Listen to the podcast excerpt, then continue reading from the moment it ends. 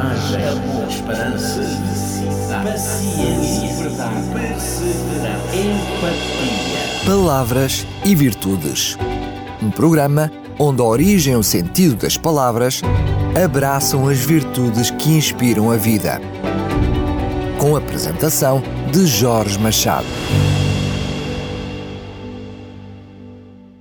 Olá, amigo ouvinte, é com prazer que o cumprimento é muito bem-vindo. Estamos a iniciar mais uma edição de Palavras e Virtudes e hoje quero falar-lhe de uma raríssima virtude. Vamos pensar em humildade.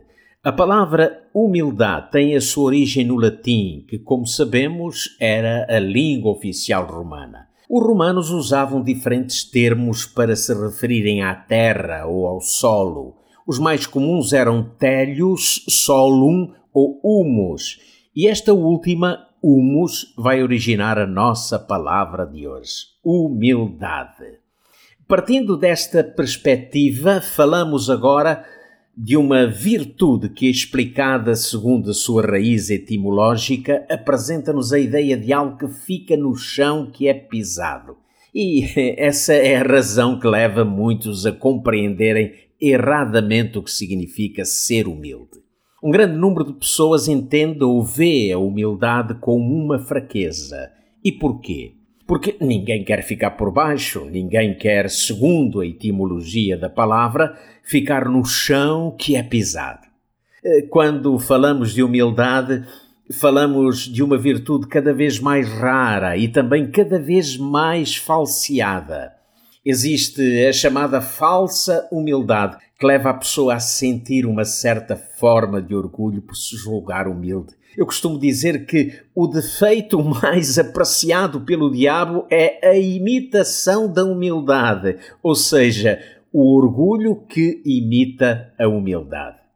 A pessoa que usa a falsa humildade está a enganar-se a si mesma porque os outros a veem como ela é na realidade e ela apenas finge que é humilde, mas na prática, pela sua atitude, percebe-se a falta da verdadeira humildade.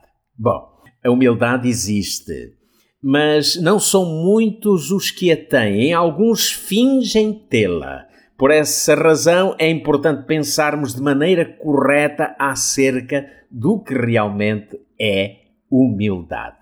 Alguém denominou humildade como o degrau para a sabedoria. E na verdade, ninguém poderá alcançar sabedoria sem humildade.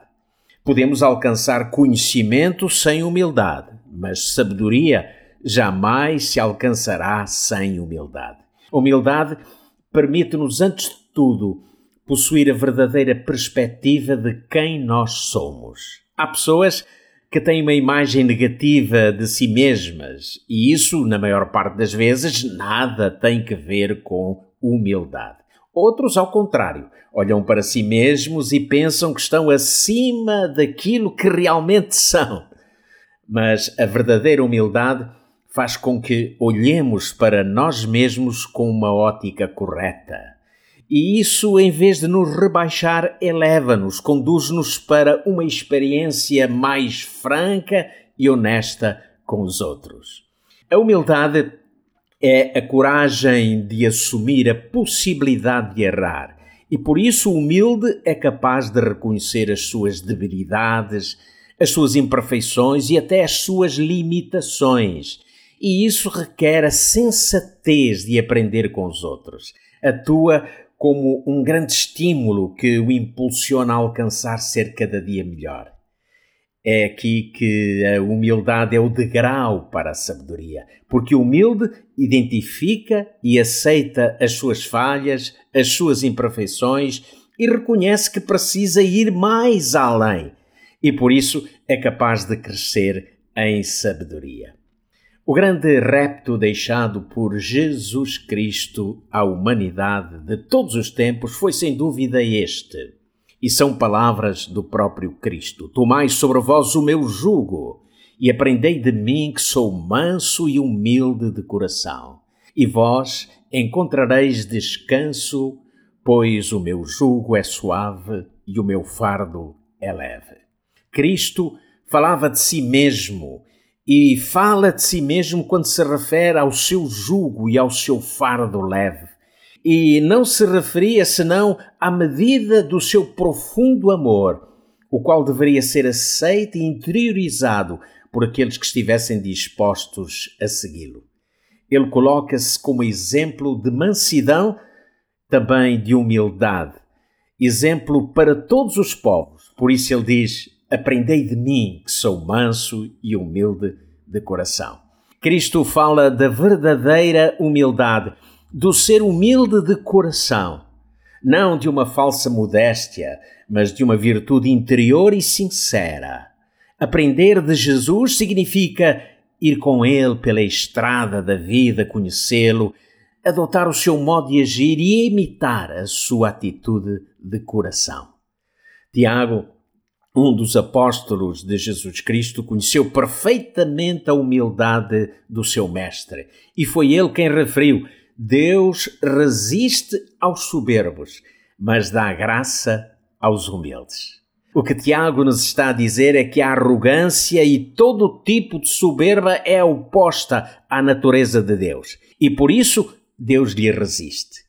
E que a medida da graça que recebemos de Deus é proporcional à medida da humildade que temos.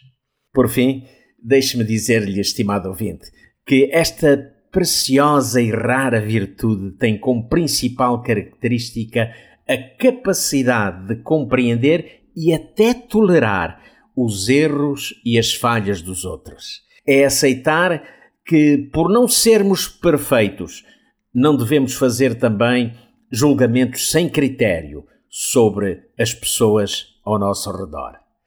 Quantos hoje atuam como autênticos caçadores de falhas e erros alheios? Nunca estão satisfeitos com nada e alimentam o seu ego apontando os defeitos alheios, fazendo disso um autoelogio.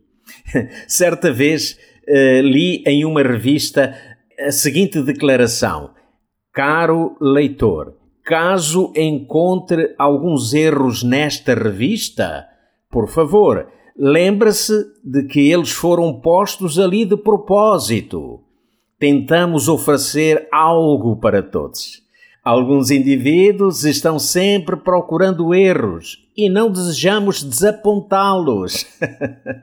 pois é, estimado ouvinte, também eu espero não o ter desapontado. E por isso, por aqui fico hoje. Despeço-me com muita amizade e com o desejo de um breve reencontro aqui, aqui mesmo, na sua rádio preferida, Rádio Clube de Sintra.